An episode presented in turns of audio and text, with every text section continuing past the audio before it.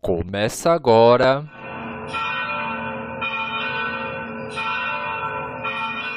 Conhecendo o Padre Eustáquio. Um podcast diferente, onde juntos descobrimos detalhes da vida do missionário da saúde e da paz.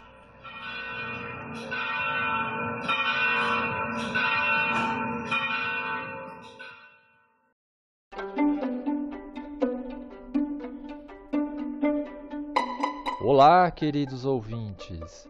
Tudo bem com vocês? Esperamos que sim. Estamos na terceira temporada do podcast Conhecendo o Padre Eustáquio, que apresenta detalhes da vida do missionário da saúde e da paz. Se você perdeu algum capítulo, entre no nosso Facebook do Museu Padre Eustáquio, facebook.com.br Museu Padre Eustáquio Poá, ou pelo nosso Instagram, que é o arroba Museu Padre Eustáquio, e lá você encontra os links para acessar. Comente, participe, diga suas impressões sobre as histórias do Beato. Você pode mandar mensagem de texto ou de áudio no nosso WhatsApp. O número é o 11 991658409. E ajude-nos a compartilhar esse podcast com mais pessoas pelas redes sociais. Hoje queremos agradecer mais uma vez a incrível participação de vocês, ouvintes, que nos ajudam a construir esse programa. E olha só que legal! Na semana passada, nós publicamos a foto do antigo Ada São José, a fazenda que fica em Rio Claro, no interior de São Paulo, onde Padre Eustáquio ficou escondido. Pois bem, o Marcelo Antonello que é de Rio Claro, viu a foto e reconheceu o lugar. Segundo ele, o local da antiga fazenda seria hoje o horto florestal da cidade. Além disso, ele nos colocou em contato com o primo dele, que trabalha no Arquivo Público de Rio Claro, que poderá nos confirmar mais detalhes sobre a antiga fazenda. Muito obrigado, Marcelo. Sua contribuição será de grande ajuda. Bom, vamos à história de hoje. Lembram que Padre Eustáquio se viu obrigado a ficar recluso e afastado de suas atividades pastorais? Foi um momento muito difícil em sua vida. O principal remédio para aliviar esta dor foi a oração e a meditação, que parecem ser coisas iguais, mas não são. Quer saber qual a diferença? É o que você vai ouvir no episódio 41 Meditações. O roteiro do podcast é baseado no livro O Vigário de Poá, do Padre Venâncio. Tudo pronto? Então, preparem seus fones de ouvido, porque a história vai começar.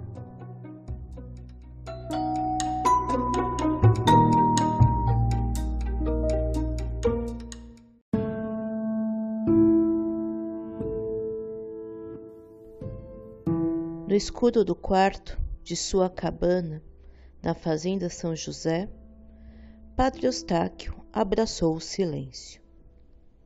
Previa que o seu primeiro trabalho seria analisar sua própria situação, sobretudo sua vida interior. As primeiras cartas expedidas da fazenda foram tentativas para de lá sair.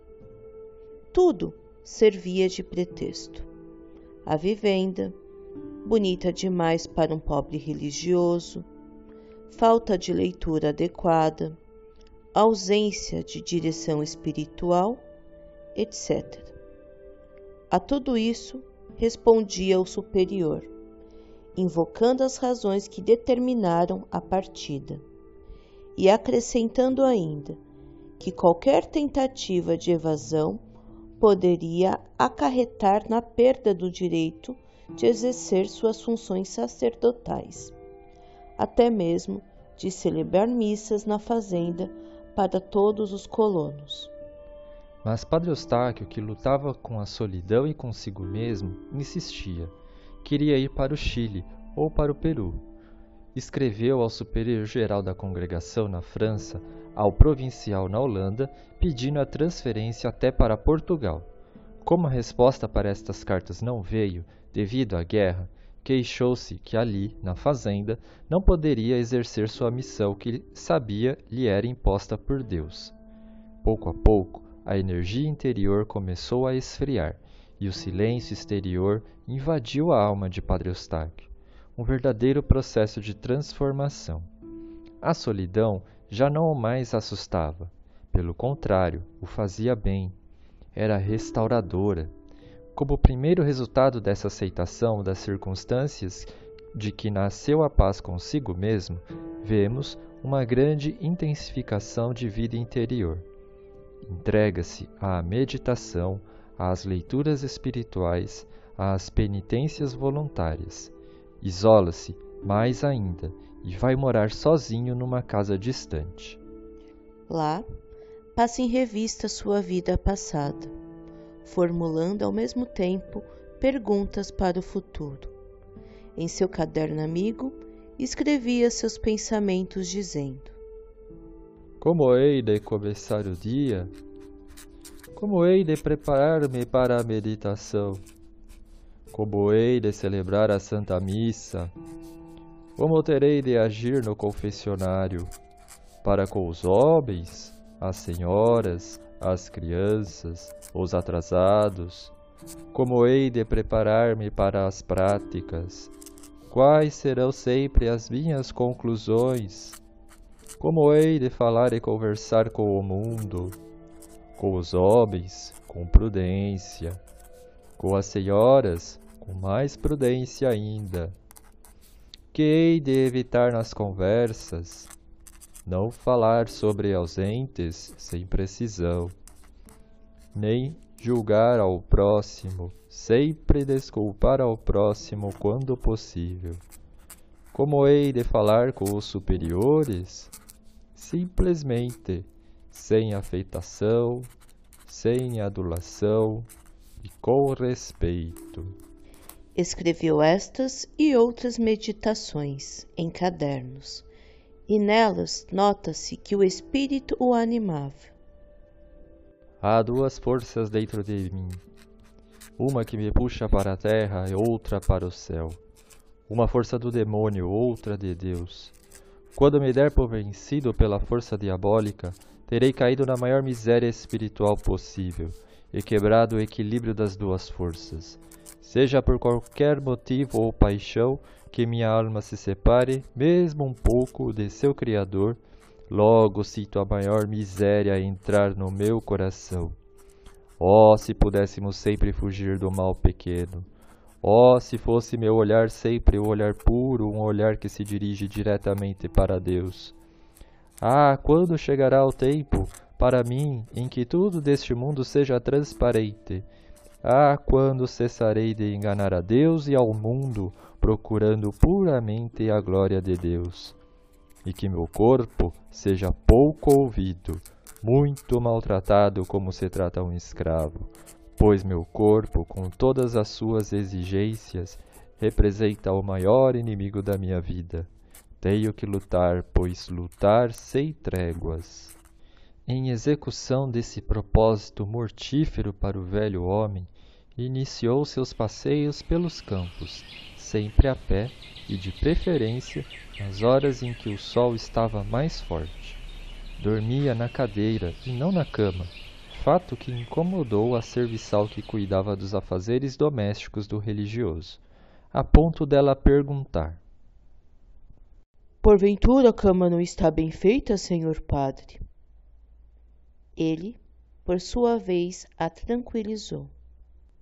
Está ótima, minha filha, mas eu tenho tanto de rezar à noite que me esqueço da cama, adormeço nesta cadeira mesmo.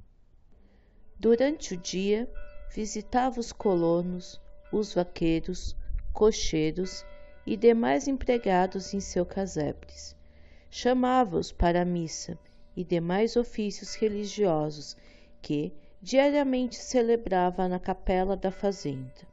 Depois, passava o resto do dia na sua cabana, em voluntário isolamento.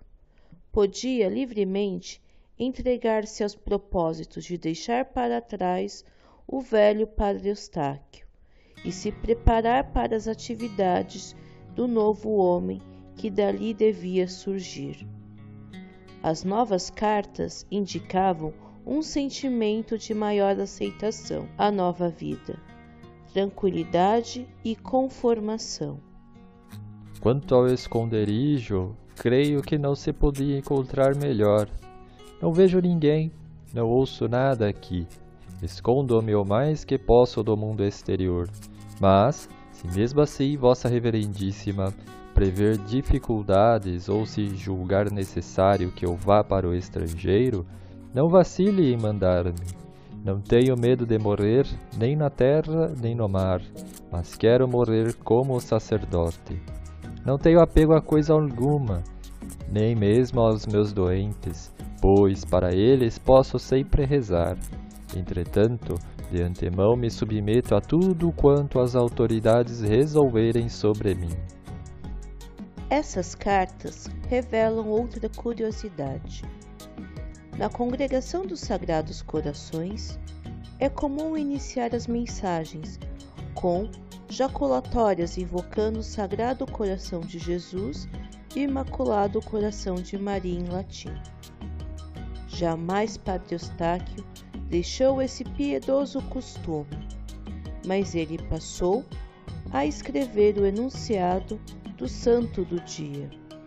É que vivia dentro do espírito litúrgico e procurava imitar para cada dia a virtude característica daquele santo, cujo exemplo e testemunho a Igreja oferece a todos diante dos olhos.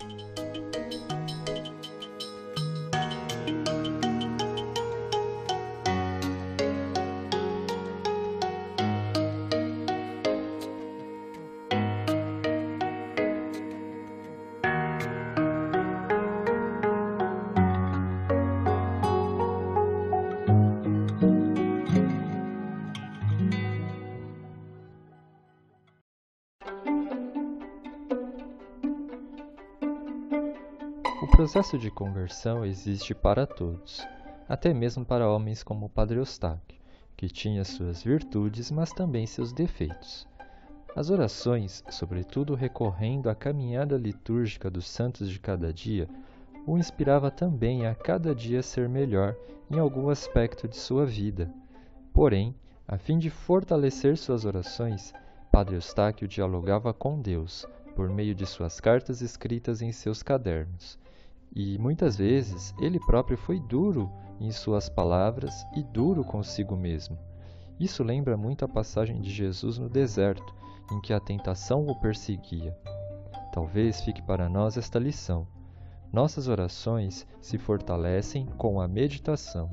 É nela que nos despojamos de tudo o que era velho para dar lugar ao novo, com o ânimo do Espírito. Por hoje é só. Até a próxima semana.